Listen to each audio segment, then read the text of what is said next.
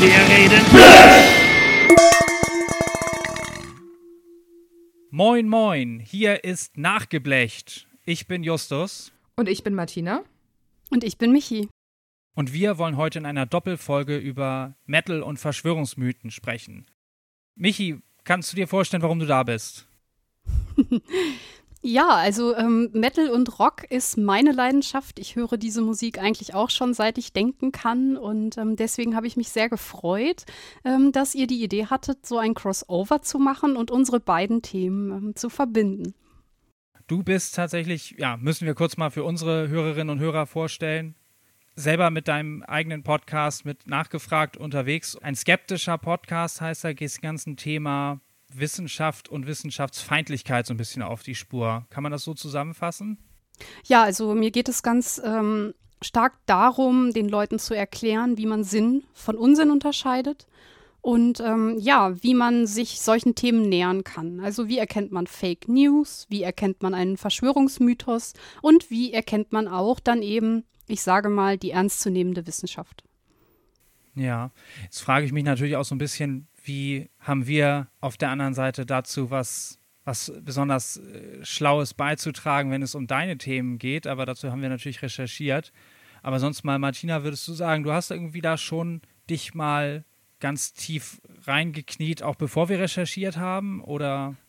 Also ich würde sagen, wir haben uns ja auch entschieden, dass wir das Thema machen, weil wir ja einfach immer Fragen an den Metal, an die Subkultur äh, stellen. Wir kommen ja eher aus dem geisteswissenschaftlichen als aus dem naturwissenschaftlichen Hintergrund, aber wir ordnen Metal ja soziokulturell ein.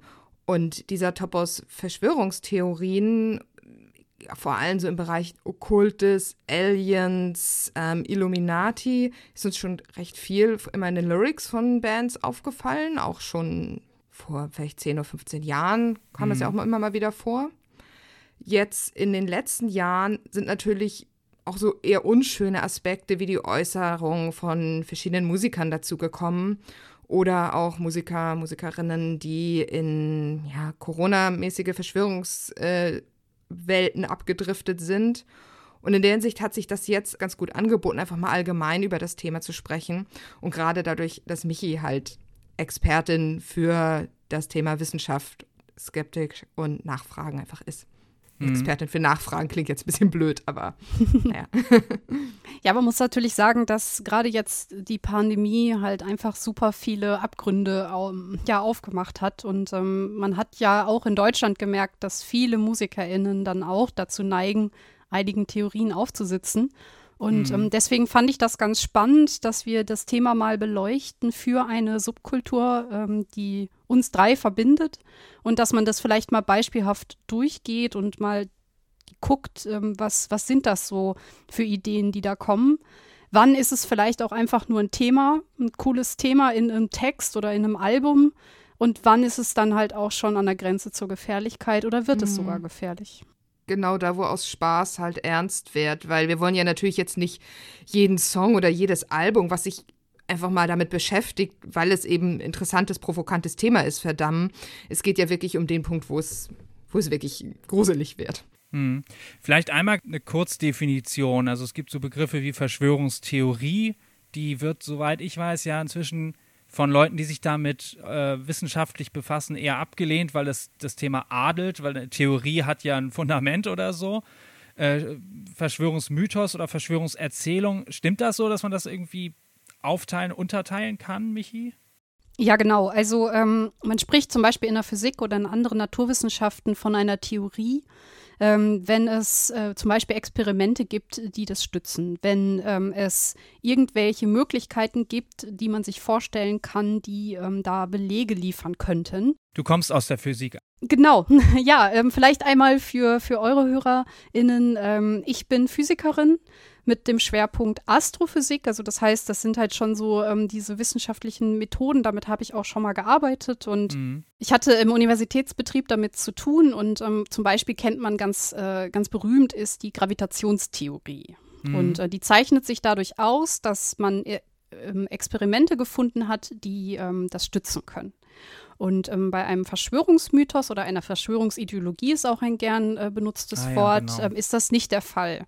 Ähm, häufig ähm, ist es sogar fast unmöglich, da irgendwas zu überprüfen, weil sich die Menschen, die an diesen ähm, ja, Mythos glauben, ähm, ja so ein bisschen auch äh, immunisiert haben gegenüber ähm, kritischen Fragen und ähm, dass man da halt kommt man eigentlich gar nicht mehr ran und alles, was man anbringt als hier, dieses, das kann man ja gar nicht belegen, wird schon fast wieder umgekehrt zu, das ist ja extra ein Beweis, weil du steckst mit denen unter einer Decke. Und um diese Abgrenzung deutlich deutlich zu machen, ähm, wird halt unterschieden zwischen Mythos und Theorie. Ich muss aber zugeben, dass wenn ich irgendwas recherchiere, dass ich immer noch Verschwörungstheorie bei Google eingebe, weil ist besser ähm, optimiert, ähm, ja. Ja, weil halt die meisten das einfach immer noch benutzen. Also deswegen, man muss da jetzt auch nicht dogmatisch rangehen, aber es macht vielleicht schon Sinn. Du steigst da nicht auf die Barrikaden, wenn jemand den Begriff verwendet. Verschwörungstheorie. Nö. Okay.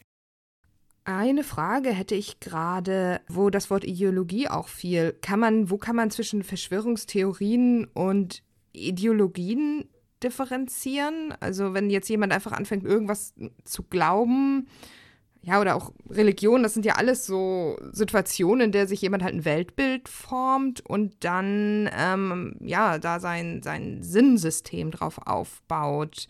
Eine Ideologie ist ein bisschen was Stärkeres als eine einfache, ähm, jetzt muss ich das Wort mal benutzen, Theorie oder ein einfacher mhm. Mythos. Also ähm, zum Beispiel die äh, dass die Mondlandung nicht stattgefunden hat, kann man als einzelnen Mythos äh, vertreten. Äh, jetzt mal ähm, unabhängig davon, ob die Menschen das tun, äh, nur an eine dieser Geschichten glauben oder halt dem irgendwie folgen. Aber bei einer Ideologie hat man sich so ein ganzes Konstrukt aufgebaut. Also da, ähm, Martina, das hast du gerade genau richtig gesagt, ähm, da driften die Menschen halt wirklich ab ähm, in so eine ganze, auch schon fast ähm, selbstdefinierende Idee und ähm, da wird es dann halt so richtig, ähm, da wird irgendwie alles aufgenommen und da wird es so richtig kompliziert. Also bei einer Verschwörungsideologie. Ja. Also je mehr Hilfslügen da auch äh, ge, geknüpft werden, sozusagen, um das Konstrukt zu stützen. Ne? Das ist, ja. also dann, dann wird es zur Ideologie, was irgendwie diese eine, äh, diesen einen Mythos dann verlässt, ja. Also zur Verschwörungsideologie quasi. Genau.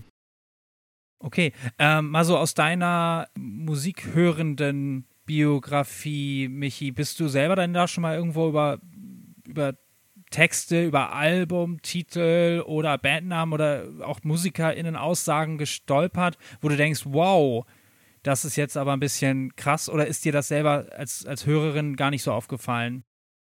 Da muss man so ein bisschen aus zwei Sichten gucken. Also halt, ähm, das eine ist, dass es mir aufgefallen ist, nicht im Metal. Also es mhm. haben sehr, sehr große Namen gerade hier in Deutschland, ähm, die äh, Verschwörungsmythen anhängen und die da auch eine große Bekanntheit von erlangt haben. Xavier Naidu ähm, ist ja. da der All-Time-Favorite ähm, der ähm, äh, geistigen Tiefflüge. Und Entschuldigung. Ja, und ähm, dann jetzt durch die Corona-Pandemie sind halt noch andere Konsorten aus dem Schlager ähm, und ähm, ja, so äh, wie zum Beispiel Michael Wendler aufgefallen, aber auch ähm, Nena. Mhm.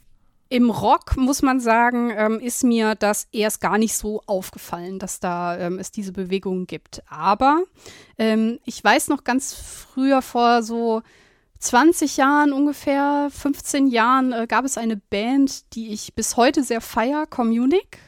Mhm. Die haben in ihrem ähm, Debütalbum ähm, das, das Thema auch aufgegriffen, ähm, Conspiracy in Mind.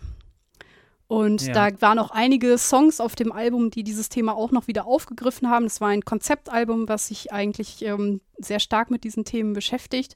Und das ist mir natürlich als erstes eingefallen, wäre für mich aber ein Beispiel für, man hat sich ein Thema gesucht. Ähm, diese Band ist bisher nicht weiter aufgefallen durch komische Aussagen. Okay. Ja, zum Thema komische Aussagen sind ja tatsächlich in den letzten zwei Jahren so einige Metal-MusikerInnen aufgefallen. Ich glaube, Justus, du kannst da jetzt ganz gut eine Liste zu den. Äh ja, wir, wir, können das Thema einfach schon mal direkt vorziehen. Ähm, klar, mhm.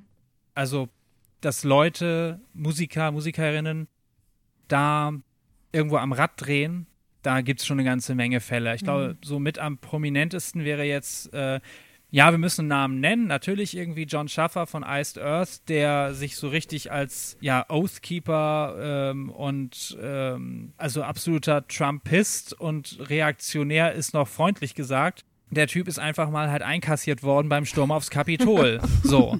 Und ähm, was war der Sturm aufs Kapitol bitte, wenn nicht irgendwie äh, eine einzige Verschwörungsideologie, oder? Also das kann man schon genau in dieses in diese Schublade stecken, oder?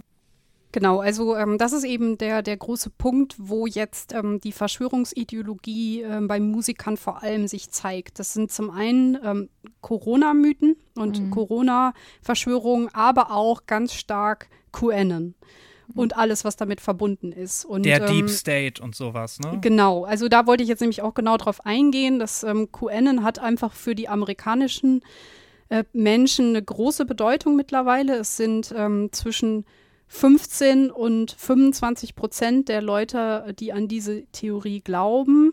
Kannst du die ein ganz bisschen trotzdem ausführen, weil sie genau. vielleicht noch nicht allen geläufig ist? Ja, super. Kann ich machen. Ähm, das ist kein Problem. Also, ähm, QAnon ist eine Verschwörungsideologie, die ähm, ist so mit Trump hochgekommen oder hat halt eine große, große Fanbase gefunden. Was wird da kolportiert? Man glaubt an eine Elite, die Kinder quält, foltert und deren Blut trinkt, um äh, jung zu bleiben. Das ist, ist echt, echt wie ja. ausgedacht so. Also ja, natürlich ist es ausgedacht, aber wirklich wie so, als ob sich jemand eine Verschwörungstheorie ausgedacht hat, weil es einfach so crazy absurd klingt. Man muss sagen, so, so ähm, neu ist das gar nicht. Also dieser, ähm, dies, dieses ähm, Mittel des Jungbleibens und dass ähm, die Elite was die Elite ist, dazu komme ich gleich noch. Mhm. Und äh, Frauen, das hat man eigentlich schon im Mittelalter gehabt mit Hexen und ähm, dass man halt quasi diese, die Hexen haben eine Salbe hergestellt und ähm, das wurde benutzt, um eben diese Menschen ja wegzuschaffen. Elizabeth Bathory, bekannt aus vielen Metal-Songtexten. Und einen Bandnamen auf jeden Fall, ja. ja. Äh, ich muss einmal ganz kurz intervenieren, weil Hexen und Mittelalter passt nicht ganz zusammen. Das ist eher frühe Neuzeit, aber das ist du mein recht, Historikerherz. Ja. Das war etwas äh, ungenau. Ja. Ich muss immer Ehrenrettung fürs Mittelalter betreiben. Also ich muss nicht, aber manchmal möchte ich. Nee, das, da hast du vollkommen recht. Ähm, das Ding ist halt, ähm, was jetzt äh, QAnon macht, ist halt äh, diesen Deep State ausrufen, den äh, Justus du gerade schon angesprochen hast. Und ähm, dieser Deep State äh, ist äh, im, äh, im, am Ende der, der, der Geschichte dann ähm, die jüdische Weltverschwörung, die oh äh, Eliten, mhm. die halt eben alles kontrollieren. Und ähm, je nachdem, ähm, wen man fragt, ähm, dann auch mit den verschiedensten Methoden. Also wie gesagt, das mit den Kindern, ähm, Hashtag Save the Children ist sehr bekannt. Ähm, aber man sagt halt auch, alles mögliche andere kommt unter dem Dach QAnon zusammen. Es ist, ich würde es schon fast als Mitmach-Verschwörungstheorie bezeichnen. Und ähm, alle, alle Geschichten, die man halt so kennt, äh, sei es Chemtrails, sei es Bill Gates, der mit einer Impfung ähm, alle vergiften will, das wird unter QAnon zusammengeworfen. Reptilienmenschen sind auch dabei? Ja, ja. Also da habe ich gleich eine Geschichte zu. Aber, Martina? Ganz kurz ähm, die Frage, außer John Schaffer, gibt es denn noch andere, gerade wahrscheinlich so amerikanische Musiker, die sich, die in der Hinsicht auffällig geworden sind? Ja. Also ich glaube, das bekannteste Beispiel, wo es auch sehr, sehr viel ähm, ja, Aufsehen gab, war ähm, Five Finger Death Punch. Die mhm. sind sehr, sehr stark mit ähm, QAnon-Rhetorik und QAnon-Symbolik aufgefallen. Aber man muss halt auch sagen, dass es eigentlich fast überall so ein bisschen auftaucht, weil eben ähm, QAnon halt so flexibel ist und alles, was mit Trumpismus zu tun hat, ist am Ende auch irgendwie QAnon. Also mhm. wir haben mhm. zum Beispiel auch ähm, Aaron äh, Levis von Stained, der äh, mit QAnon-Rhetorik auffällt. Aber wir haben auch ähm, ja, so Megadeth, unser mm. heißgeliebter Dave, ähm, hat sich da auch bedient. Also ähm, man kann eigentlich fast immer ähm, diese äh, Rhetorik finden, weil halt QAnon das alles so durchzieht. Und äh, seit mm. halt äh, Trump ähm, aufgekommen ist, ist es halt noch größer geworden. Was ist zu dem Zeitpunkt passiert? Ähm, für die Bewegung ähm, QAnon ist Trump der Erlöser. Insgesamt der starke Mann der starke weiße Mann, um genau zu sein, ist der Erlöser.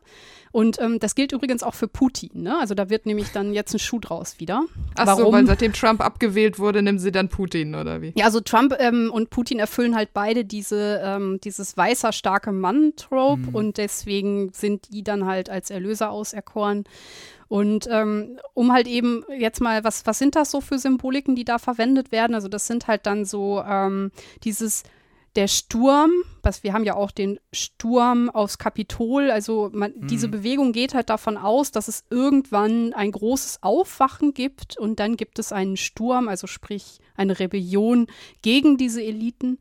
Und ähm, das ist etwas, was man halt in einigen Aussagen von Personen, mhm. die dem ähm, einherfallen, gerne mal hört. Auch eben bei der Band, die ich gerade schon angesprochen habe, mhm. die in einem Song ähm, genau dieses The Great Awakening benutzt haben, um halt eben, ähm, ja, also etwas darzustellen. Ich weiß nicht, wie stark wir ins äh, Detail gehen wollen, aber auf jeden Fall ist das QAnon-Rhetorik. Mhm.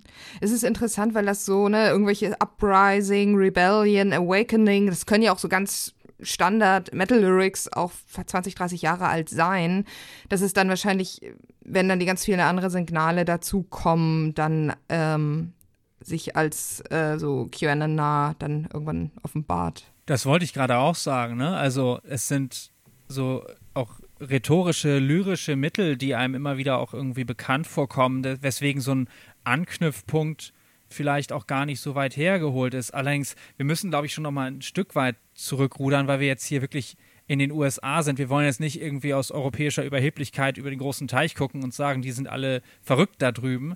Aber so ein bisschen mehr Klima, ein bisschen mehr äh, Empfänglichkeit für Verschwörungsmythen in den USA kann man schon attestieren, oder? Als in Europa. Naja, wenn du dir hier die Querdenker und sowas anguckst, ich meine, wir mhm. haben ja mhm. quasi hier auch unsere hausgemachten äh, Crazy ja. Heads da. Ja. Also man kann in Amerika ähm, sagen, ich habe dazu eine Studie rausgesucht, die würde ich gerne in den Shownotes dann auch verlinken und werde mhm. ich ähm, dann halt zugänglich machen für unsere HörerInnen. Mhm. Ähm, es sind wirklich 15 Prozent, ähm, eben habe ich 16 gesagt, ich habe ein bisschen falsch gerundet, also es sind ungefähr 15 Prozent von allen Amerikanern, die das glauben und unter den Republikanern sind es 25 Prozent.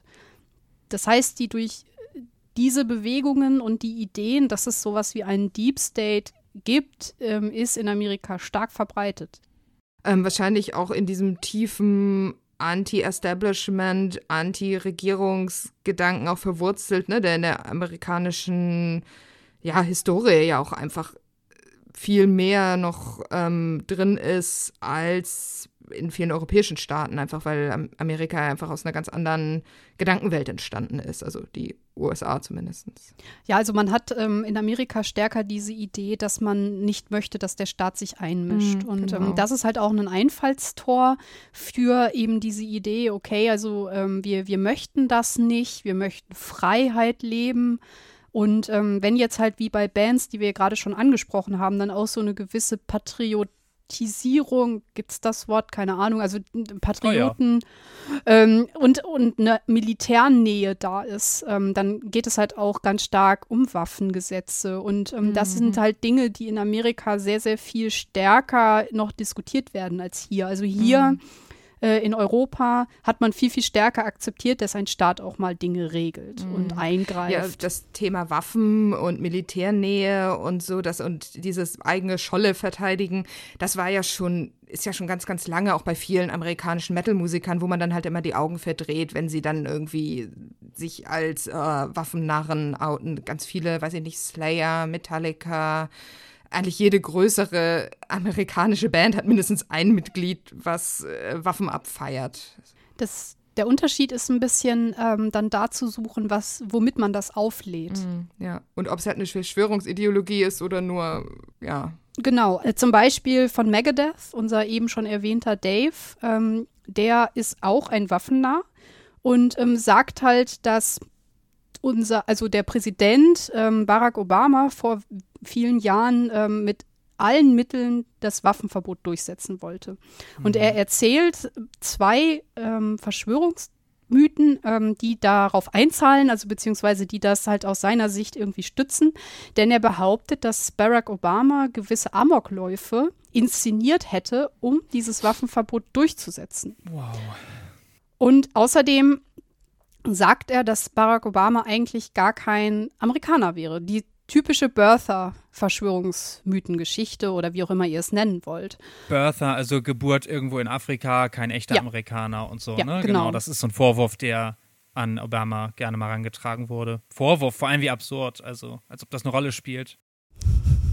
Also man muss halt sagen, dass ähm, das ist aus meiner Sicht, auch hier haben wir jetzt genau diese Grenze zwischen was ist gefährlich und was ist einfach nur, ich finde eine Waffe faszinierend. So. Ähm, oder wie wie manche andere Bands, wie zum Beispiel Slayer, dann mit diesem Motiv einfach ein bisschen, ich nenne das jetzt mal, spielen und provozieren wollen. Mhm. Wenn halt dieser Verschwörungsmythos dazu kommt, der ist halt wirklich einfach politisch und richtet halt einen großen Schaden an, weil er eben die ähm, das Vertrauen in, in den Präsidenten schmälert und man da halt einfach eine ein Riesenproblem erzeugt, weil manche Menschen das dann einfach glauben und sagen, äh, Barack Obama ist nicht mein regulärer und legitimer Präsident. Da kommen wir dann auch schon zum Demokratieschaden. Also mhm. das ist halt für mich eine, ein richtig gutes Beispiel für den Unterschied zwischen den beiden Sachen. Also Vertrauen in die Institution des Präsidenten, ne? Das ist genau. ja, glaube ich, also dass man seinem äh, Präsidenten, der von einer anderen Partei vielleicht kommt, nicht so vertraut, äh, das ist ja auch legitim. Ähm, aber völlig richtig, irgendwie ein Vertrauen in demokratische Institutionen und so. Äh, dass es krassen Schaden anrichtet, ich glaube, das ist halt bei diesen wirklich politisch motivierten äh, Verschwörungsideologen und ja, Ideologinnen, so viel hat man davon nicht erlebt, egal. Ähm, das ist, glaube ich, unübersehbar und das kann ja auch im kleineren Kreisen, auch hierzulande oder in Europa zumindest der Fall sein, wenn ich jetzt eben mal halt an Pandemie denke. So, wenn Leute tatsächlich irgendwie anfangen, die Pandemie als irgendwie von der Pharmaindustrie herbeigezüchtet ähm, zu, darzustellen und damit auch irgendwie ähm, meinetwegen die, die Bereitschaft zur Impfung diskreditieren und all sowas und vor allem irgendwie Infektionsschutzmaßnahmen. Und da würde ich gerne zumindest einmal einhaken, weil ähm, ich muss jetzt dann doch auch mal wieder einen Namen nennen. Das wäre dann Alan Averill von Primordial, die ich sehr schätze. Aber irgendwann ging es mir halt auch ganz schön auf den Keks, als er bei Instagram dann irgendwas davon schrieb, irgendwie, ja, so ungefähr cui bono. Und der, also ist die ganze Zeit mega frustriert, weil sie nicht auftreten können. Und weil er sagt irgendwie, hier Irland, kommen aus Irland, der würde sich ja auch zur Diktatur entwickeln unter den Corona-Maßnahmen und sowas alles. Und man könnte nicht auftreten und Kultur geht vor die Hunde und so. Und am Ende nützt das doch nur der Pharmaindustrie. So, und das ist irgendwo nachvollziehbar in dem Sinne, wenn du wirklich dein Lebens Inhalt, Unterhalt an alles damit bestreitest, dass du auch irgendwie frustriert wirst und ist man dann einfach anfälliger für irrationale Erzählungen oder dass das irgendeinem Plan folgt? Das macht doch total Sinn, wenn die Leute gestresst, also das dann dann anfällig wird, weil die Musiker gestresst sind, Angst, äh, ne, ihr, ihr sinnstiftendes Element, nämlich als Musiker auf der Bühne zu stehen, ihnen fehlt, dass dann irgendwie aus Frust vielleicht Erklärungsversuche werden. Und Einkommen ja auch. Also ja. mal ehrlich, ne? Das, das ja. macht nun einfach in, in, in, Metal- und Rockmusik wie überhaupt mhm. in, in, populärer Musik, macht das ja den Großteil des Einkommens mhm. aus, auf Tour zu gehen und da Merchandise zu verkaufen. Und das ging jetzt mal zwei Jahre lang fast nicht. Ja gerade diese mittelkleinen Bands, ne? Also ich meine, hier in Deutschland war das nicht auch mit Ja Sodom und Tom Angel Ripper, der ja auch so Stück für Stück abgedriftet ist. Und das ist ja auch ein Musiker, der wird vermutlich, den gibt es aus einer Band, die es schon wirklich lange gibt, die jetzt nie die riesengroßen Superstars waren, aber die immer solide getourt haben und Alben aufgenommen haben. Und wenn das dann plötzlich zwei Jahre lang wegfällt, wird das ja auch da wirklich an, total an die Existenz gehen. Ja. Glaubt ihr, dass im, ähm, in der Musik MusikerInnen besonders anfällig sind oder bildet es eigentlich nur die Verteilung in der Gesellschaft auch ab? Ich könnte mir vorstellen, dass die in der Hinsicht anfällig sind, weil die Jobs halt so und das Lebensinhalt so bedroht sind dadurch.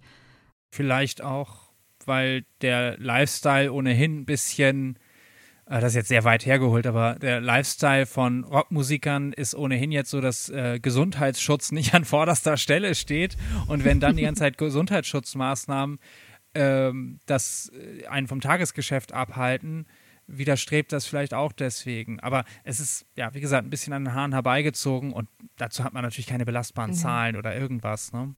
ist es nicht so, dass auf den Querdenker-Demos zum Beispiel doch wirklich so ein Querschnitt aus allen möglichen Gesellschaftsschichten da war, sodass man das jetzt da auch nicht ganz total auf bestimmte Gruppen festlegen konnte? Also die, ähm, ähm die Expertinnen sagen, dass ähm, es alle Gesellschaftsschichten trifft, aber die Rechten, ja, also die Menschen, die rechts sind, ein bisschen mehr. Mhm. Also okay. ähm, viele von denen haben halt eben diese rechten Tendenzen und äh, deswegen findet man aus der Ecke ein paar mehr. Wenn man jetzt natürlich noch wieder so dieses Thema äh, Militär und Gewalt und ähm, generell da einen Bezug zu hat, dann äh, würde ich mal vermuten, dass die auch anfälliger sind für mhm. Ideen, die in diese Richtung gehen ich finde das so schwierig, eben bei Metal, eben wo du sagtest, Bezug zu Gewalt und so, dass es ja immer wieder dieses Spiel mit der Provokation, das Spiel mit düsteren Themen, genauso wie eben das Spiel mit okkulten Elementen oder mit Verschwörungselementen ist.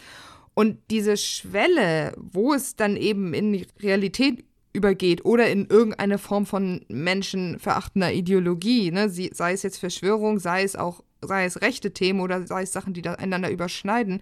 Es ist so so eine verschwommene Zone und ich habe gerade so überlegt über Kunstfreiheit und Autonomie von Kunst und wo es problematisch wird und wo man wo es das nicht ist. Also es ist ja wirklich das Thema, finde ich, wo man gerade bei Metal ja auch in anderen Themen sehr, sehr, sehr viel darüber diskutieren könnte. Ne? Themen, Stichwort Gewalt, Stichwort Krieg, wo wir ja auch schon drüber mal gesprochen ja. haben. Also ich muss sagen, dass ich auch das ähm, Aufmerksamkeitsbedürfnis von MusikerInnen auch als eine mögliche These in den Raum schmeißen würde. Also mhm. wenn du gerne auf die Bühne gehst, möchtest du ähm, natürlich auch Aufmerksamkeit und im Mittelpunkt stehen. Und wenn du dann halt ähm, so provokante Sachen raushauen kannst in Interviews oder halt eben dich einer Bewegung anschließen kannst, wo du dann was Besonderes bist, weil du ja was verstanden hast, was andere mhm. nicht verstanden haben, dann ist man dafür vielleicht eher anfällig. Ah, würde ich ein bisschen widersprechen, was jetzt so Metal-MusikerInnen anbelangt, weil die sich in den vergangenen 40 Jahren ganz viel vor explizit politischen Äußerungen gescheut haben. Ne? Mhm. Also ähm, da war halt vielleicht mal irgendwie eine Äußerung gegen einen Krieg, der gerade irgendwie ausbricht oder so das höchste der Gefühle. Politische Statements im Metal von der Bühne aus super selten. Ja. Ob das jetzt irgendwie Eskapismus ist, ob das irgendwie auch äh, opportunistisch ist, von wegen, ich will mir das jetzt nicht mit irgendeiner Strömung verscherzen, wenn ich Position beziehe.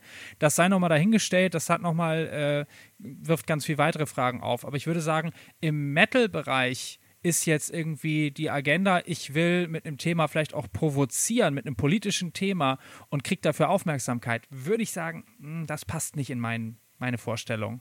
Glaubst du denn, dass ähm, diese Personen das immer verstehen, welche politische Reichweite das hat? Also wenn jetzt, nee, wenn ich jetzt an ähm, wenn ich jetzt an so Alien-Entführungen denke oder halt eben dieses Thema Big Pharma, vor allem wenn man im Kopf schon so diese Idee hat, der Staat soll sich nicht einmischen, dann denkt man ja vielleicht, dass es diese politische Reichweite gar nicht hat. Und wenn es dann vielleicht sogar noch so ist, dass man ähm, gar nicht versteht, welche Zeichen man benutzt. Also dass man zum Beispiel gerade QAnon-Kram erzählt, dass sie das vielleicht mhm. gar nicht mitkriegen ich glaube, dass Metal ja auch so eine sehr anti, aus so einem anti-autoritären, freiheitlichen Geist geboren wurde, eben in den späten 60ern und so eine gegen die da oben Haltung halt schon immer in Rock und Metal mitschwingt. Und das, glaube ich, lange Zeit viele das auch sehr, sehr, also viele Musiker, Musikerinnen das sehr naiv betrachtet haben und sich gesagt haben, ich bin ja. hier in meiner kleinen, freiheitlichen Bubble. Ich möchte eigentlich nur, weiß ich nicht, saufen, laute Musik hören und, äh, weiß ich nicht, mit meinem Waffen oder mein Auto spielen können, so, ohne dass sich die da oben einmischen. Ja. Und dass das lange Zeit ja, mein Gott, Leute dürfen ja halt auch irgendwie Meinung haben. Und das ist halt eben in so einer unpolitischen, in Anführungsstrichen ungefährlichen Bubble lange ja auch möglich war. Äh, Stichwort Spaßgesellschaft der 90er Jahre. Ende der Geschichte. Ne? Also so, da hat es wirklich niemanden interessiert. Es hatte auch alles nicht so eine große Reichweite, weil das vor dem Internet war. Und es mit zunehmendem Internet, zunehmender Reichweite und aber auch eben zunehmender äh, Politisierung der realen Welt. Es klingt blöd, aber ich glaube, politische Diskurse sind durch das Internet halt einfach viel durchdringender geworden und viel mehr Leute sprechen mit viel größerer Reichweite darüber als früher, wo man vielleicht einfach nur die Zeitung gelesen hat und sich mit seiner Familie oder seinen Freunden vielleicht mal unterhalten hat. Und dass es dadurch einfach eine viel krassere Intensität, aber auch eben ein viel größeres Risikopotenzial alles erreicht hat. Würde ich auf jeden Fall auch nochmal insofern unterstützen, also gerade so diese Epochengrenzen, die Martina du gerade so ein bisschen angerissen hast. Wenn ich mal zurückdenke, so äh, rund um die Jahrtausendwende, da fing das bei mir gerade erst an vielleicht mit Metal, aber also ganz persönliche Erfahrung, dass, dann kam, kam mal irgendein Kumpel an äh, mit so einer 9-11 was an Inside-Job These, Theorie will ich es nicht adeln unbedingt. Oder eben halt auch die Mondlandung könnte gefaked sein. So, und dass man das, also ich will nicht sagen, dass nach 9-11 da noch große Unschuld war, aber noch in einem sehr frühen Stadium des Internets, wo man halt irgendwelche komischen Seiten dann entdeckt hat, wo irgendwas dazu stand, aber das Ganze noch nicht so eine Gruppendynamik hatte. Das hatte noch eine gewisse Art von, ja, Unschuld klingt hart, wenn es um, um tausende Tote geht oder so, aber ihr wisst, was ich meine, ne? Also, dass, mhm. es, dass es noch irgendwie einen Appeal hat, der damit noch nicht gleich politisch zu werden scheint. Und ich glaube, aus diesem Mindset sind ganz viele Inhalte auch entstanden. Ich würde gerne gleich auch ein bisschen noch über Inhalte sprechen, auf jeden ja, Fall. Mhm. Ja, sollen wir das gleich machen? Weiß nicht, ich weiß nicht, vielleicht würde Michi noch was sagen. Ich habe durchaus ähm, noch zwei kleine Thesen, die ich gerne anbringen ja. würde, warum ich glaube, dass in der Tat in der Musikszene ähm, da Nährboden ist, sagen wir es vielleicht mal so. Das eine ist, ähm, es hat sich in den letzten Jahren noch ähm, das Verhältnis zur Toleranz und zur offenen Gesellschaft verändert. Und ähm, Metal und Rock ist eigentlich ursprünglich eine starke weiße Männerdomäne. Mhm. Also der weiße Mann mhm. ähm, hat dieses äh, Genre sehr, sehr stark dominiert. Ähm, ich weiß, dass viele ähm, gerade im Rock und Metal auch sehr tolerant sind und halt eben auch ähm, Bock haben und ähm, dann halt eben sich auch öffnen, klar. Aber es gibt auch im Metal und Rock diese Strömungen, die sicherlich vor Veränderungen einer toleranten Gesellschaft auch Angst mhm. haben. Vor Bedeutungsverlust, ja. Genau, die Deutungshoheit verlieren. Das, das würde ich nämlich auch so sehen. Also das ist eine These, die ich noch hatte. Mhm. Und die letzte These, und jetzt würde ich gerne eure Meinung hören. Was ist mit dem Thema Drogen? Was kann Drogen alles auslösen? Ähm, Hallus, ähm, äh, irgendwelche okay. Trips, auf denen man hängen bleibt? Spannende, spannende Frage. Ähm, wir haben uns ja nun gerade auch äh, vor kurzem genau mit dem Thema auseinandergesetzt. Ähm, jetzt wirklich bewusstseinserweiterte halluzinogene Drogen spielen jetzt im Metal dezidiert eine relativ geringe Rolle. Das würde ich dann ja, auch eher so in stimmt. 70s Rock oder so packen.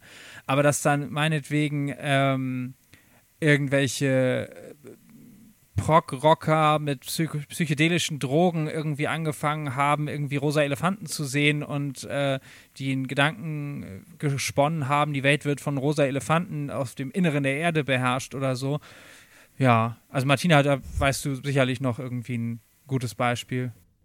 Also ich hätte eher gedacht, dass es vielleicht nicht so ganz direkt mit Drogen zusammenhängt. Also nicht so jemand guckt sich den Kopf weg und danach äh, spuckt er QAnon-Theorien, sondern dass es oft vielleicht einen Zusammenhang mit schon eher labileren Persönlichkeiten, großen Aufmerksamkeitsbedürfnis das sind dann vielleicht teilweise Menschen, die einerseits für die Bühne bestimmt sind und einerseits diese Aufmerksamkeit wollen und auch sehr, sehr gut darin sind, auf der Bühne zu sein. Andererseits sind das manchmal dann auch Persönlichkeiten, die auch anfällig eben für, für Drogen sind. Und wenn das dann alles zusammenkommt, sind sie vielleicht auch anfällig dafür, dann eben Blödsinn zu reden. Ich glaube, weiß ich nicht, so küchenpsychologisch gesehen wäre eben Dave Mustaine, glaube ich, so ein klassisches Beispiel. Ich glaube, der war schon, schon immer einfach labil und schwierig, auch schon seitdem er angefangen hat, Musik zu machen. Und ähm, wenn man sich Interviews auch von seinen Musikerkollegen und all sowas dann durchliest, und da ist dann so dieses irgendwann ganz abzudriften, vielleicht auch eine logische Konsequenz. Grundsätzlich würde ich nicht sagen, dass, dass Drogen jetzt der Aus, immer der Auslöser für seltsame Ansichten das sind. Das glaube ich auch. Ich glaube, man könnte da, das ist jetzt nicht Thema dieser Folge, man könnte da nochmal in einer anderen Folge zum Thema Religion vielleicht eher da reinschauen, weil gerade bei US-Musikern es ganz oft diese Läuterungsprozesse gibt, dass sie dann irgendwann clean werden und dann zu wiedergeborenen Christen werden. Weil die ja auch als religiöse Organisation in den USA, glaube ich, da tatsächlich reingehen, die Leute da abholen, glaube ich, auch in irgendwelchen nüchtern werden, Anti-Alkohol- oder Antidrogenprogramm drin sind und du dort eben dieses, ich werde jetzt von meinen Sünden reingewaschen und kann neu anfangen, was natürlich ein Bedürfnis ist, wenn du lange Jahre Drogenprobleme hast und vielleicht total am Ende bist, ähm, da eben ansetzen und die Leute dann dadurch oft von Sex, Drugs und Rock'n'Roll zum krassen Christen werden. Alice Stichwort Cooper. Zum Beispiel Alice Cooper, Ja. genau. Aber das muss jetzt nicht, das heißt nicht automatisch, dass die Leute dann Verschwörungstheoretiker oder Verschwörungstheoretiker Nee, werden. von dem habe ich auch nichts Negatives gehört oder gelesen bisher. Toi, toi, toi. Ich weiß es nicht. Ich bin mir sicher, er hat auch irgendwas Schwieriges gesagt, aber das ist nicht Thema. Noch hat er seine Radioshow bei Radio Bob und ähm, ja, mal gucken. Ich würde trotzdem gerne nochmal auf die lyrische Ebene gehen. Äh, das ist ja ohnehin immer wieder so ein bisschen mein, mein Lieblingsthema. Und da sind mir halt sofort Bands eingefallen wie Hypocrisy, die ihre gesamte Karriere eigentlich oder ihre gesamte musikalische Laufbahn auf so eine Alien-Erzählung äh, bauen. Ne? Und das, das macht auch Spaß. So, ich sag mal, Roswell 47 und äh, Alben wie Abducted und sowas alles, das ist ja attraktiv und das ist, du denkst ja auch, okay, das ist eine, eine, eine witzige Vorstellung irgendwie, dass äh, jetzt irgendwie Aliens gelandet wären und sonst wie. Ich meine, Akte X war ein Erfolgsmodell äh, vor dem Herrn, ne? Ja. Übrigens auch aus den 90ern. Ja, genau. Vielleicht war das das Jahrzehnt der äh, Verschwörungserzählung irgendwie, aber halt auf einer scheinbar unschuldigen Art und Weise. Dass Peter Tedgren, also von Hypocrisy, tatsächlich auch jetzt irgendwie auf Big Pharma rumschimpft und ordentlich abgedreht ist, ähm, da denkst du ja auch so, verdammt nochmal, nein, ey, ich wollte das nicht wahrhaben, dass er das irgendwie ernst meinen könnte mit seiner Spinnerei so. Aber irgendwie ist es leider so. Ich finde, das ist ein super Beispiel dafür, ähm, dass es anfängt mit einer interessanten Idee.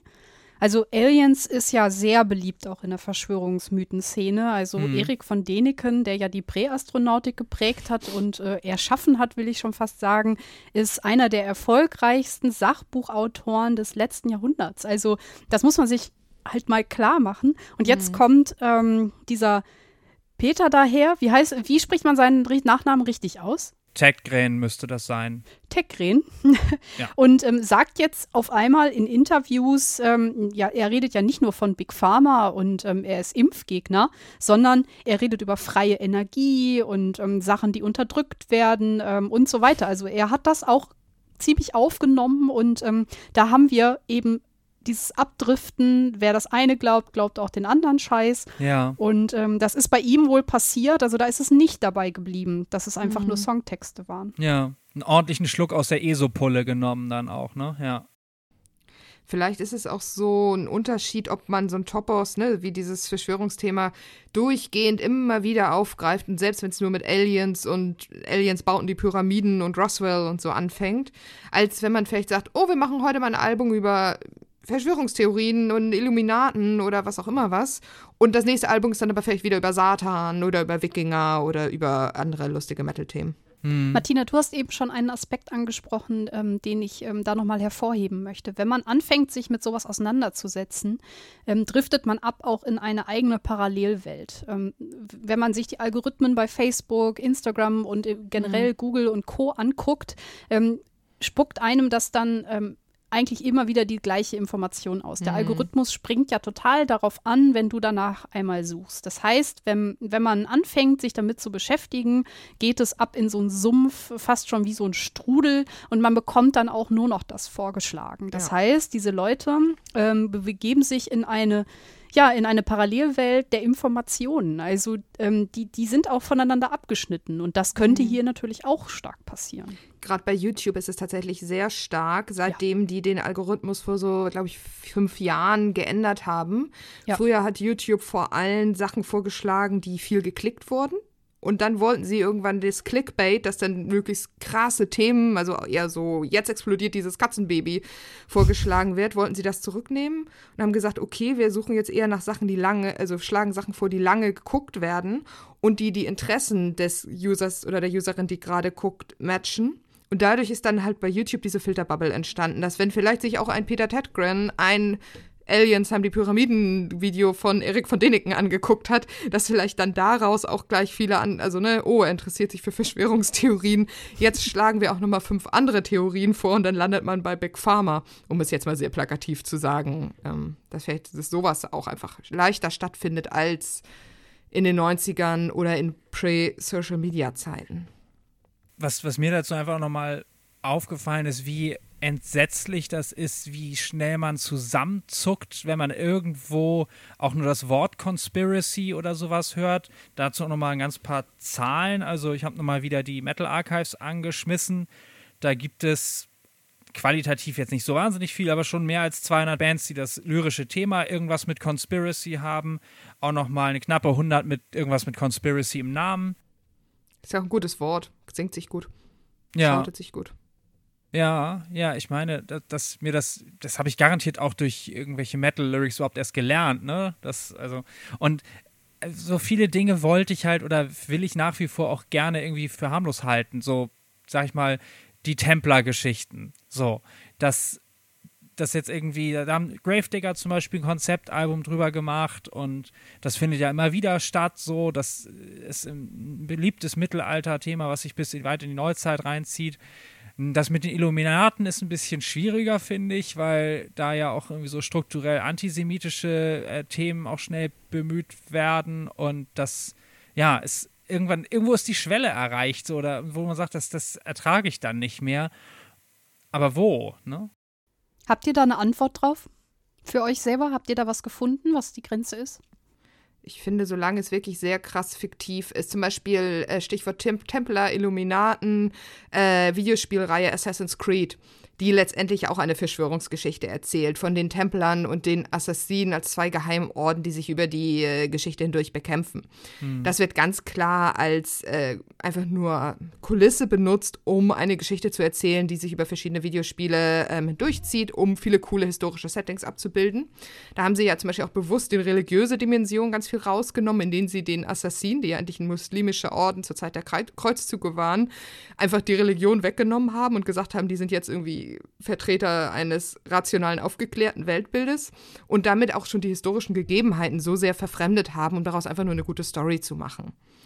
Oder, ja, äh, ich glaube, zu den Illuminaten gibt es ja auch viel selbstreferenziell, bewusst dieses Verschwörungstheorien ab absurdum führende Sachen. Mm. Das ist jetzt nicht in der Musik, aber ein Buch, was ich sehr gerne schon mehrmals gelesen habe, ist das Foucault'sche Pendel von Umberto Eco, was ja auch das alles wirklich bewusst parodiert und persifliert. Da kommt auch ja. der schöne Satz vor, es fängt immer mit den Templern an oder irgendwie nur die Irren beschäftigen sich mit den Templern. So, wenn du halt merkst, dass jemand einfach nur Spaß an dem Stoff hatte, wenn es spielerisch behandelt wird. Das ist für mich das, da soll man meinetwegen sich mit, auch mit der hohlen Erde und Illuminaten und ich weiß nicht noch was alles beschäftigen. Ja. Aber sobald du merkst, dass es hier nicht mehr um das Spielerische, dieses, oh, ich möchte sehen, wie, ne, ich möchte einfach das menschliche Vermögen der Mustererkennung ausnutzen und ganz viele Fäden spinnen und mal gucken, was rauskommt am Ende. Wenn das wegfällt und wenn du merkst, nein, hier soll wirklich Überzeugungsarbeit geleistet werden, dann finde ich, wird es schwierig. Und das merkt man ja auch oft in den Interviews, wenn es jetzt um Musik geht, die zu, zu einem Album oder zu einem Song. Man könnte mal erst so denken, okay, je weiter es historisch zurückgeht oder so, es gibt ja auch irgendwelche Geschichten mit, äh, dass das, ja, das ist, glaube ich, bei Dan Brown ne, mit Jesus, mhm. Heiliger Gral und dass sich ja. die Blutlinie weiterzieht oder so. Mhm. Ähm, oder meinetwegen, das ist tatsächlich irgendwie ernsthaft von einem Pseudohistoriker ver, äh, ver propagiert worden, das erfundene Mittelalter, dass da ein paar Jahrhunderte einfach äh, erfunden wurden. Ja, aber wenn man sowas, wie du sagst, spielerisch aufgreift, wenn man das als, als ein Thema nimmt, was man ja gar nicht gut finden muss, ähm, dann kann man das auch als Fan, finde ich, jetzt irgendwie äh, aufgreifen. Es gibt jetzt gerade irgendwie noch mhm. vor ein paar Jahren ein Album von God Dethroned, was auch Illuminati heißt und ähm, sich halt wie der Name schon sagt, mit dieser Geheimorganisation beschäftigt. Mhm. Dan Brown hat ja auch ein Illuminati-Buch, das ist das andere, den Namen nach dem Da Vinci Code, das, das erste, Angels and Demons. Ja. Ja, das ist, natürlich ist das attraktiv, warum auch nicht, ne? Und aber es ist ganz schwer, da irgendwie eine, eine harte Grenze zu ziehen. Denn letzten Endes, habe ich schon gesagt, Illuminaten irgendwie gibt es ja so viel auch äh, so ein Abdriften in, ja, das ist irgendwie so die, die Hochfinanz und ähm, dann mm. sind man, ist man ganz schnell bei den Rothschilds und bei antisemitischen Stereotypen, ja. ne? Ja. ja. Also da ist ja der, der Schritt ganz schnell und ähm, mm. bei, bei irgendeinem Onkel Tom Video tauchte, das haben wir ja äh, als Eingabe gestern bekommen, ähm, bei Twitter, wir, als wir gefragt haben, genau. ob wer sich mit Metal und Verschwörungstheorien uns da noch Content äh, gute Ideen zu hat. Ja. Vielen Dank an dieser Stelle an unsere treue Followerschaften. Ähm, dieses Beispiel von Onkel Tom mit einem Video, wo die Bank irgendwie halt das, die Pyramide mit Auge irgendwie als Symbol hat, äh, war ein sehr gutes Beispiel. Also traurig, aber ja. ja. Da sind wir, glaube ich, auch beim, ähm, bei einem wichtigen Aspekt. Ähm, die Verschwörungsmythen haben eigentlich fast immer die Kraft und ähm, wenn man sie zu Ende denkt, enden sie im Antisemitismus mhm. und im Rechtsextremen. Und ähm, deswegen muss man so ein bisschen gucken, dass man, ähm, dass man darin nicht abdriftet und dass man es mit Leuten zu tun hat, die eben ähm, da auf, mit beiden Beinen auf dem Boden stehen und demokratisch denken und halt eben ähm, für Toleranz sind. Und ähm, wenn eben jetzt eine Gruppe einfach nur, wie soll ich sagen, halt ähm, eine Geschichte erzählt, Martina, da bin ich ganz, ganz bei dir, dann äh, finde ich das okay. Ähm, mir kann aber keine dieser Bands erzählen und ähm, das hatten, da hatten wir ja zum Beispiel eben gerade ein Beispiel, dass man das einfach nur mal so macht. Also zum Beispiel Five Finger Death Punch, die ähm, haben sich danach versucht rauszureden ähm, als man sie konfrontiert hat mit dieser QAnon-Symbolik ähm, äh, und mit, mit dem ähm, Anti-Masken-Bildnis, ähm, was sie da mhm. benutzt haben, und haben gesagt, nö, also eigentlich, das ist nur ähm, Kritik. Ähm, wir wollten nur so ein bisschen öffentlich da mal Kritik äußern. Es geht um, um die PolitikerInnen, die halt jetzt sagen, wir sollen Masken tragen und so. Und das ist halt, wenn sowas passiert, würde ich die Band nicht mehr hören, weil ich das schon ziemlich räudig finde. Aber wisst ihr, was so mhm. entsetzlich einfach dabei ist? Also nicht nur jetzt im Metal oder in der Musik, sondern ganz allgemein, ähm, wie sehr dieser Freiheitsbegriff einfach im Arsch ist. Mhm, also voll. jeder, jede, die da draußen irgendwo rumsteht und Freiheit schreit, so jetzt, jetzt haben wir wieder so ein bisschen Paradigmenwechsel, seit äh, in der Ukraine Krieg herrscht. Aber ähm, bis, bis davor mindestens ähm, guckst du dich doch dreimal, oh Gott, oh Gott, was ist das denn für ein mhm. Spinner mhm. oder so. Und das ist so entsetzlich, weil Freiheit ein verdammt hohes Gut ist. Und das will man doch verteidigen, aber man möchte sie nicht mit Leuten gemein machen, die da Freiheit äh, krakeelen, weil sie äh, Schiss davor haben, sich eine Maske aufzusetzen zum Gesundheitsschutz der ganzen Bevölkerung. Mhm. Und das ist irgendwie so ein egoistisches Ding dann natürlich. Irgendwie, ja, kann man auch Bände füllen mit, ne? Freiheit eigentlich philosophisch ist meine Freiheit eben halt auch äh, endet da, wo sie die Freiheit oder die, die Unversehrtheit des anderen äh, beschneidet. Was da noch für ein Problem auftaucht, ist, ähm, dass sich diese Leute ähm, jetzt, das bezieht sich nicht nur auf MusikerInnen, sondern so generell ähm, in so einer Notsituation sehen. Sie denken, sie müssen das jetzt machen, sie sind im Widerstand und ähm, einige nennen das halt auch, dass sie so dieses, äh, dieses Notwehrmotiv benutzen. Mhm. Ähm, und deswegen denken sie, dass das, was sie da tun, ähm, gegen die Maske demonstrieren, ähm, dass das was Richtiges ist, weil sie sich wehren müssen. Weil sich alle Leute lieber als die Rebellen als das Imperium sehen und weil unsere, ja. glaube ich, Gehirne und unser Selbstverständnis so gepolt ist, dass wir immer die Helden unserer eigenen Geschichte sind und wahrscheinlich dann solche Leute auch glauben, sie sind die tapferen WiderständlerInnen, die gegen irgendeine Übermacht sich durchsetzen. Also sie merken nicht, dass das egoistisch ist, sondern sie sehen sich als Verteidiger der mhm. Freiheit und als das Richtige, ja. Mhm.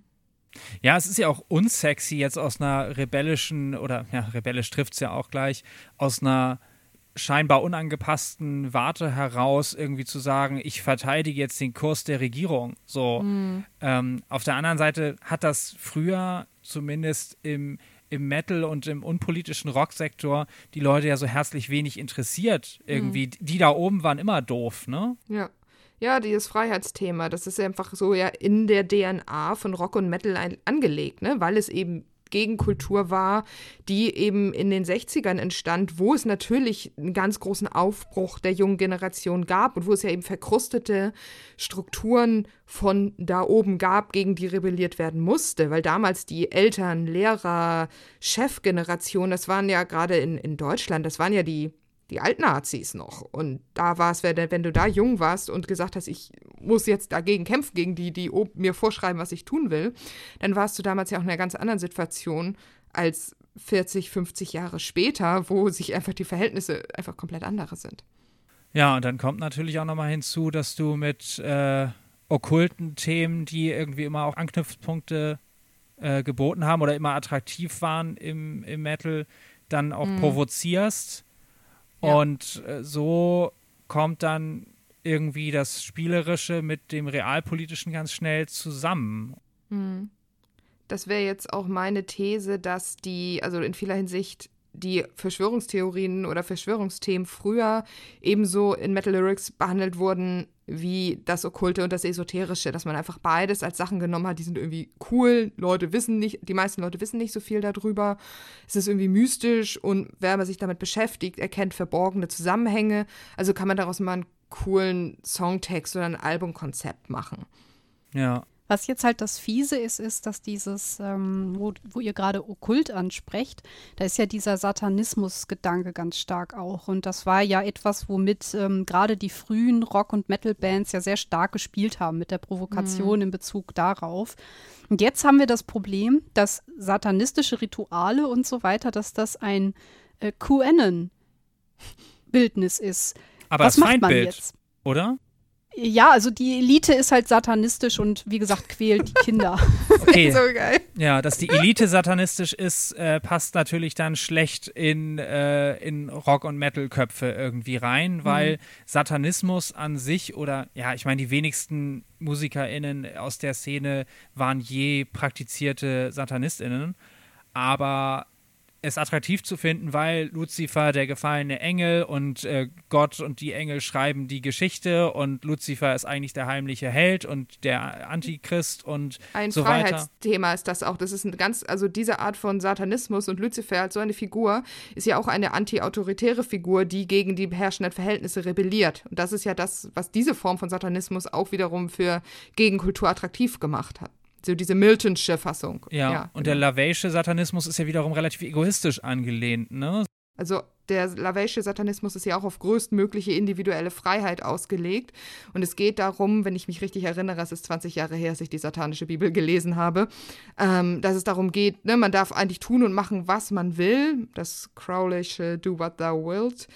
Ähm, solange es niemandem anderen schadet. So. Und das, das kann dann natürlich sehr frei, frei ausgelegt werden aber eben so viel zu, ich kann einfach machen, was ich will und ich muss nur meiner persönlichen Moral folgen.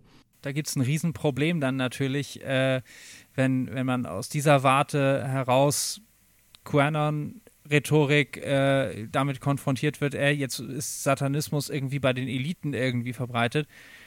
Ja, das äh, ist ganz schön viel kognitive Dissonanz irgendwie, wie man damit richtig umgeht. Aber wie mhm. gesagt, die wenigsten werden vorher ernsthaft praktizierende Satanisten gewesen sein. Die haben Satan immer sicherlich als eigentlich das Böse, aber Attraktive gesehen. Ja, ich, wie gesagt, ich ähm, denke auch, dass das sehr viel Spielen mit der Provokation war ja auch. Man hat irgendwann, äh, wurde einem dieser, dieses Vorurteil immer wieder entgegengebracht und dann hat man halt damit gespielt auf Bühnen, auf Albumcovern und so weiter. Ähm, aber trotzdem muss ich sagen, könnt ihr es nachvollziehen, dass ich ein bisschen die Erwartungshaltung habe, dass man das weiß, was das für Symbole sind und dass man dann halt sagt, okay, also wir müssen gucken, wie wir die benutzen. Das heißt, mhm. eine, äh, eine Band, auch im Metal, hat eine Verantwortung und ähm, man hat viele, viele Straftaten im Bereich von QAnon und Querdenken ähm, beobachtet. Auch hier in Deutschland. Der erschossene Tankstellenmitarbeiter, mhm. der Student, vor kurzem ist ein Beispiel, aber es gibt noch viele andere. Wie viele ähm, Brandanschläge gab es im Zusammenhang mit Corona-Leugnern ähm, und so weiter? Und mhm. da hat man als Musikerin eine Verantwortung. Könnt ihr diese Erwartungshaltung nachvollziehen? Ich finde, dass sich eben die Zeiten geändert haben. Wir sind nicht mehr in den 90ern und in den 80ern, wo viel mehr möglich war. Und ich finde, man kann auch, wenn man provozieren möchte, das muss man vielleicht nicht mit aktuell realweltlichen Verschwörungstheorien machen. Und wenn man es unbedingt machen möchte, kann man sich ja vielleicht im Metatext abseits des Albums dazu äußern, dass man es vielleicht kritisch sieht oder dass man selber nicht diese Haltung vertritt. So wie das viele Bands machen, die sich mit äh, nordischer Mythologie und derartigen Symboliken ja. schmücken und sagen, okay, ähm, wir distanzieren uns aber halt proaktiv dann auch von, von Rechtsunterwanderung. Oft ist es ja auch so wischiwaschi, wir sind keine politische Band und so weiter. Wir äh, wollen nur Geschichten erzählen, aber das ist immerhin besser als nichts.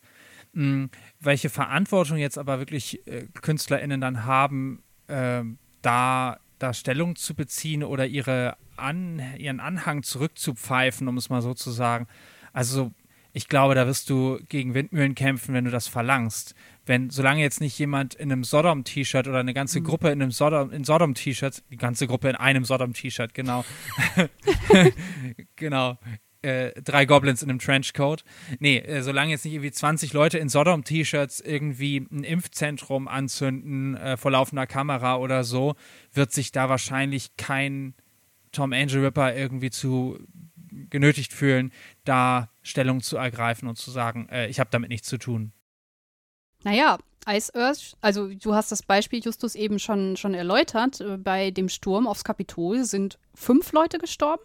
Und äh, ja, die Bandmitglieder von Iced Earth, äh, die nicht John Schaffer sind, und ich glaube, einer ist noch geblieben, ähm, haben die Band dann sofort verlassen. Ne? Also, das finde ich übrigens sehr stark. Ja, und mhm. auch, auch Hansi Kirsch hier von Blind Guardian, der viel mit John Schaffer zusammengearbeitet hat, hat sich ein bisschen Zeit gelassen, so zwei, drei Tage, was auch fair ist, Stichwort Unschuldsvermutung und so weiter. Klar. Aber, äh, und dann haben Labels das auch fallen gelassen. Also in solchen krassen Fällen, ja, auf jeden Fall. Mhm. Da äh, geht es schon darum, irgendwie, dass, dass die auch nicht mehr auf dem Festival gebucht werden.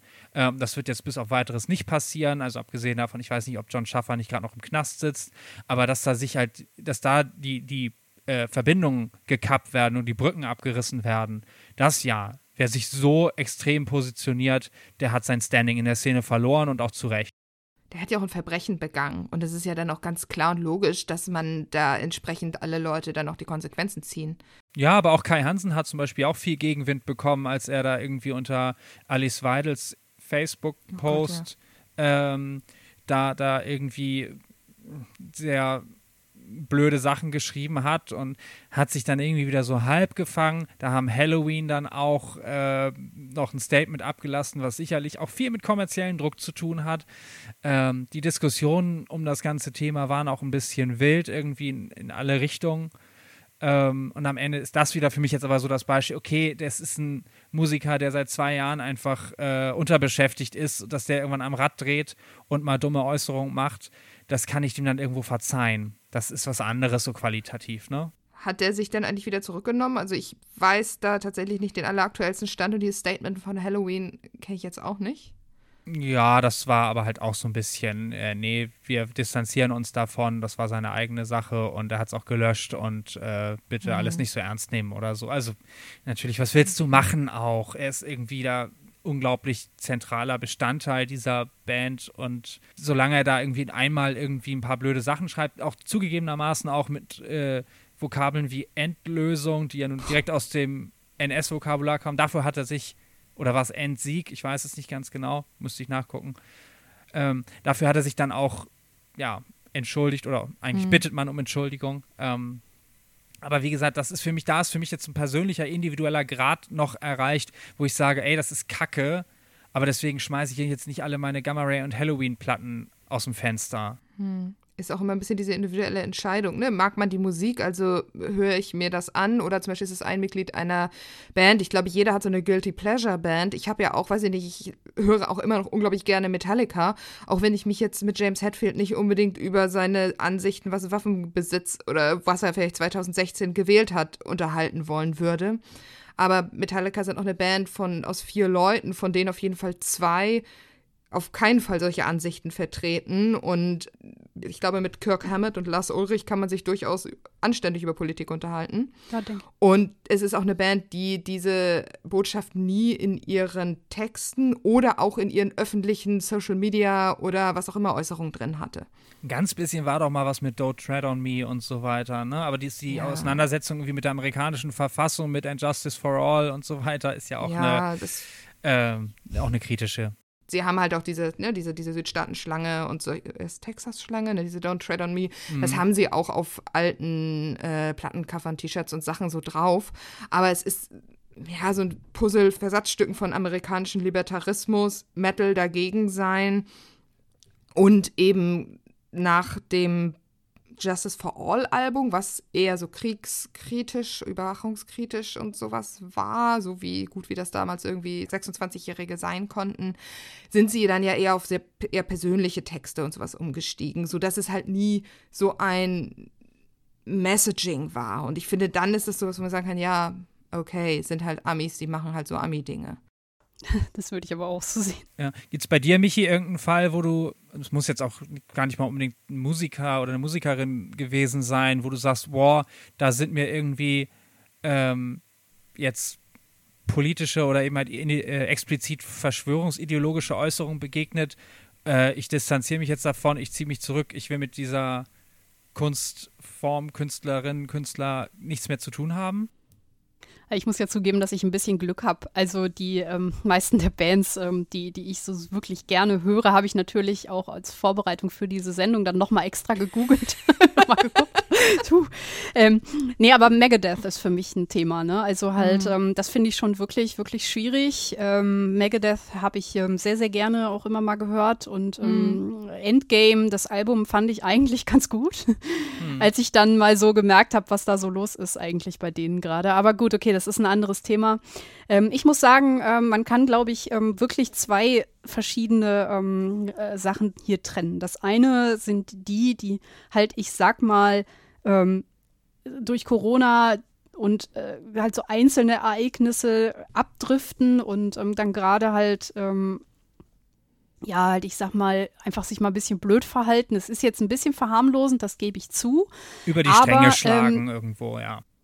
Aber ich äh, möchte halt nochmal einen Unterschied machen zwischen ähm, jemandem, der dann äh, sich mal darüber ärgert, dass er nicht mehr auftreten kann und vielleicht sogar selber geimpft ist, aber es trotzdem irgendwie nervig finde, hm. und einer Band, die dann ähm, oder Personen aus einer Band, die dann abdriften und dann halt ähm, auch zum Beispiel Nazi-Symbolik benutzen oder halt ähm, Gewalt verherrlichen oder halt dann auch wirklich ähm, Sachen sagen, die äh, ihre Fans animiert, dann auch ähm, vielleicht sogar ähm, das auch zu glauben, ähm, Gewalttaten zu begehen und dann vielleicht sogar zu glauben, dass es auch in Ordnung ist, wenn man das tut. Also ja. Ähm, da, da ist dann auf jeden Fall für mich eine äh, ne starke Grenze. Dann gibt es noch eine dritte Gruppe und das hat Martina eben ganz gut ausgeführt. Das sind die, die einfach Geschichten erzählen wollen. Und äh, da habe ich natürlich auch überhaupt kein Problem mit und ähm, das genieße ich sogar.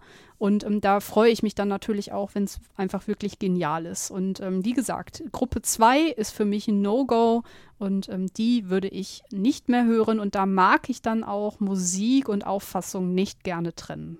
Ja. Hörst du noch alte Megadeth-Songs? Nein. okay. Man muss ja zum Glück sagen, dass so richtig, wenn es in den krassen Antisemitismus und äh, Nazi-Symbolik reingeht, dass das zumindest in Europa einfach noch ein zu krasser Tabubruch für die meisten ist, dass sie sagen, okay, dieses abschreckende, absolut Negativbeispiel der Weltgeschichte, so weit möchte ich dann doch nicht gehen. Dann kommt dieser Irrglaube dazu, man sei vielleicht noch gar nicht da, wo man eigentlich schon ist. Äh, ihr wisst, was ich meine, so. Also, dass ja, man schon, schon sich in sehr antisemitischen äh, Kreisen bewegt. Und ne, es ist ja nicht alles nur ein reines Metal- oder Rock-Ding. Wir haben vorhin ja auch Xavier Naidu erwähnt. Äh, mir fällt noch Kollega ein, der äh, auch antisemitische Stereotype äh, verwendet, in Songs auch. Und also, ähm, das das schützt jetzt äh, die, die musikalische Richtung in, in keiner mhm. Weise irgendwo davor, safe zu sein.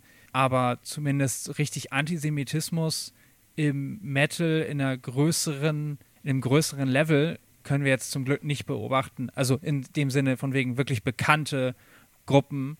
Äh, natürlich gibt es ein NS Black Metal, so, das steht außer Frage und äh, da ist jede einzelne Band eine zu viel. Aber so richtig große Metal-MusikerInnen, die sich, die so antisemitische Chiffren verwendet haben, fällt mir zum Glück nicht so viel ein. Man muss sich immer klar machen, dass ähm, wenn man äh, in diese Verschwörungsideologie abdriftet, dass in seiner Steigerung das fast immer antisemitisch ist und dass du die rechte Ideologie quasi gratis dazu bekommst, ähm, da ja auch die rechte Ideologie auf Verschwörungsideologien äh, wie zum Beispiel dem Antisemitismus beruhen. Das heißt, ähm, wir müssen da ganz vorsichtig sein und ähm, wirklich noch mal gucken. Ähm, es muss zwar noch nicht hart antisemitisch sein, was vielleicht heute gesagt wird, aber mhm. was morgen gesagt wird, ist dadurch auf jeden äh. Fall nicht. Ähm, deswegen ist es halt so schwierig. Also wenn man jetzt sagt, so okay, wir haben hier jetzt einen Impfgegner, ähm, und wenn man dann halt mal nachfragt und äh, hier Big Pharma und ähm, wir, wir sollen alle vergiftet werden, wer ist das denn, der euch vergiftet? Ja, die Deep State Leute, Rothschilds, die Juden, Ja. Da sind wir wieder. Deswegen, also man muss da wirklich genau aufpassen, ähm, mit, mit welchen äh, Gedankengut man es zu tun hat. Und ähm, Deswegen habe ich das eben nochmal ausgeführt, dieses Thema mit, man regt sich nur mal darüber auf, dass man nicht auftreten kann.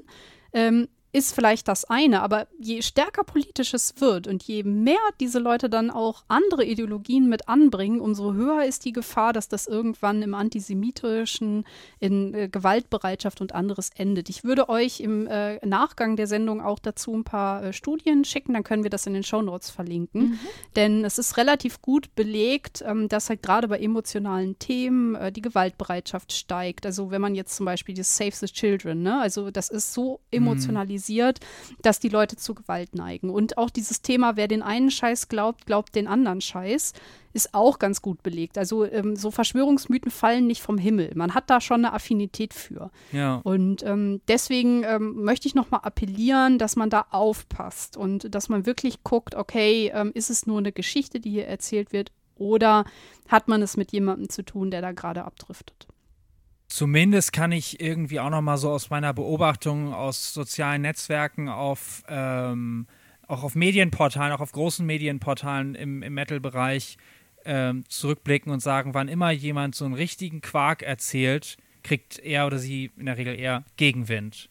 Hm, das also wird nicht irgendwie einfach geschluckt, wenn jemand anfängt rumzusülzen. Also jeder, der sich irgendwie dagegen äh, gegen Impfung äußert, jeder, der jetzt irgendwie äh, sagt, äh, QAnon regiert irgendwie die USA und hast nicht gesehen, kriegt zumindest in Europa oder im, in der deutschen Publizistik da ganz gut Gegenwind. Und das beruhigt mich zumindest. Auch in das der amerikanischen. Ich habe halt auch, als wir jetzt für die Recherche auch nochmal so ein paar Interviews und Sachen gegoogelt von den großen amerikanischen Metal-Portalen. Die sehen das auch zum Glück alles sehr, sehr kritisch. Das ist doch gut. Vielleicht ist es halt auch einfach so, dass ähm, in jeder Subgruppe ähm, auch Verrückte sind, auch Leute sind, die, ähm, ich habe das am Anfang geistigen Tiefflug genannt, äh, die da so abdriften in mhm. irgendwelche mhm. komischen Weltbilder und wir damit irgendwie leben müssen und jeder muss sich überlegen, wo zieht er die Grenze. Und ähm, ja, genauso wie es im Freundeskreis verbreitet ist, ist es eben auch äh, in der Musikbranche verbreitet. Wir sind da halt alle nicht bessere Menschen als anderswo, ja. Genau, das, das trifft sehr, sehr gut. Ihr zwei, ähm, ich, äh, ich finde auch, dass wir mit dem Thema schon ganz gut vorangekommen sind. Ähm, ich wollte euch beide aber auch fragen, ob ihr die, die kleine Tradition in meinem Podcast mitmachen würdet. Ähm, da geht es um Astrologie und ein Horoskop. Darf ich euch äh, zum Ende der Sendung ähm, noch ein äh, Horoskop mit auf den Weg geben? Unbedingt. Sehr, sehr gerne. Ich habe mir natürlich passend zum Thema was ausgedacht und ähm, damit äh, könnte es passieren, dass ich noch mal ein kleines bisschen Diskussion starte.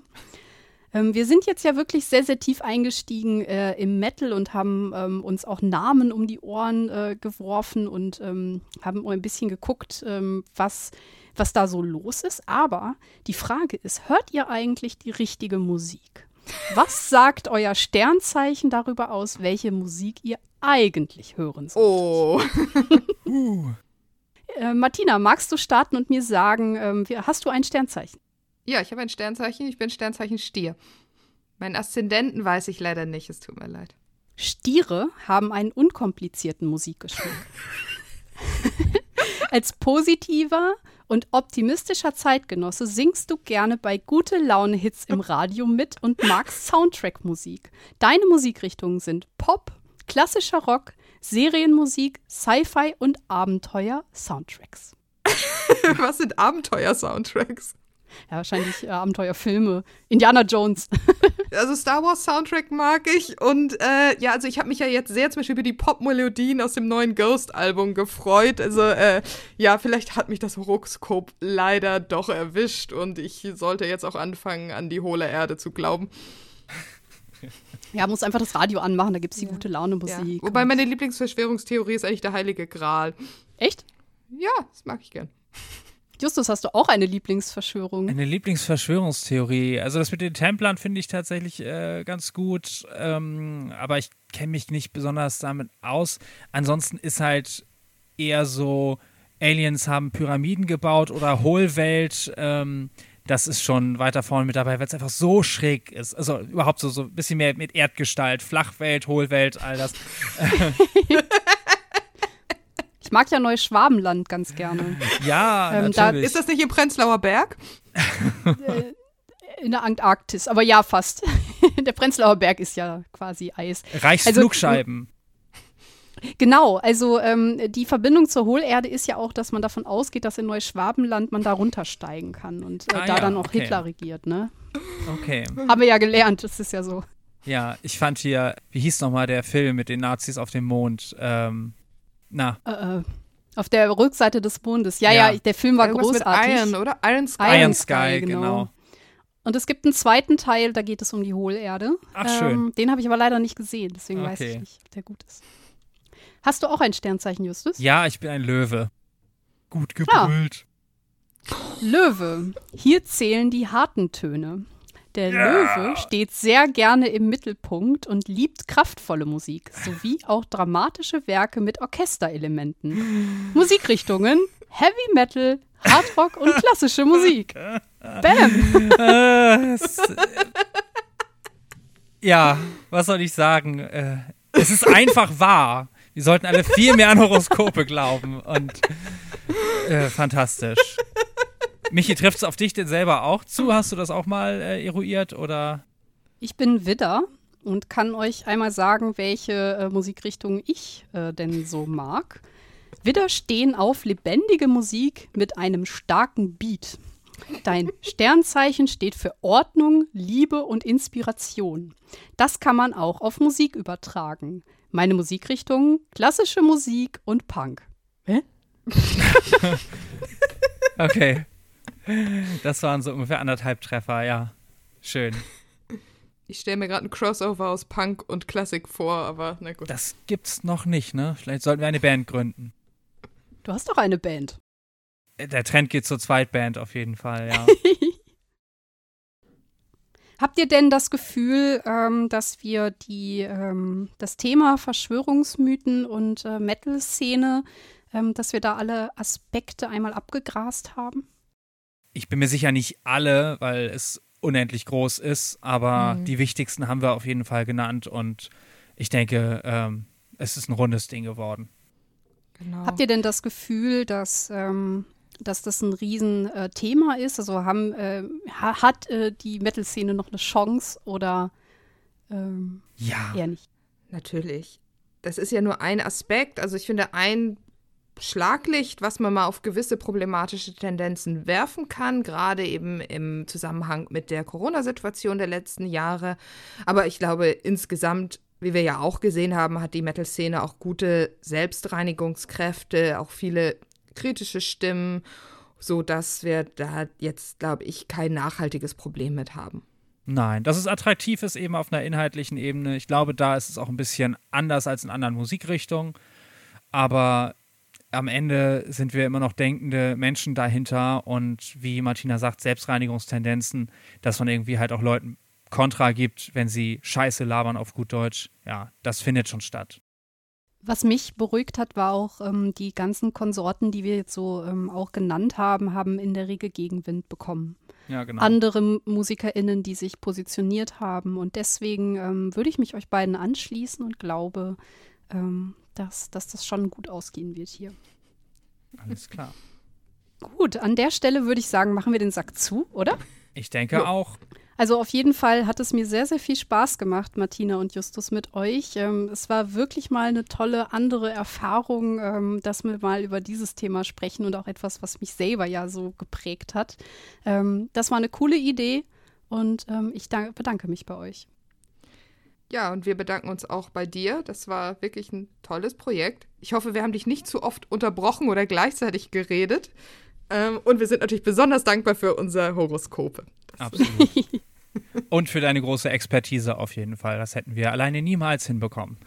Das gebe ich nur zurück. Also ähm, ich muss sagen, ähm, das war wirklich eine tolle Zusammenarbeit und wir haben da sehr, sehr viele Beispiele an Land gezogen, anhand derer man auch wirklich Mechanismen mal ähm, untersuchen konnte. Und ähm, das war ein, äh, das habt ihr mir wirklich eröffnet und das war eine tolle Erkenntnis. Meine Güte, so viel Selbstbeweihräucherung. Wir sind sehr gut. Ich hoffe, das wissen unsere Hörenden auf beiden Plattformen genauso zu wissen äh, und zu schätzen. Dann lass uns doch ähm, uns direkt mal bei unseren HörerInnen bedanken, dass sie bis hierhin zugehört haben und dieses Experiment begleitet haben. Ich hoffe, ihr hattet ein bisschen Freude mit der Folge. Ja, oh, ich möchte auch nochmal Danke sagen an die Hörenden und freue mich, wenn ihr auch das nächste Mal wieder einschaltet, sowohl bei Nachgefragt als auch beim Blech-Podcast natürlich. Genau. Dann danke für die Aufmerksamkeit, ihr Lieben. Tschüss. Tschüss.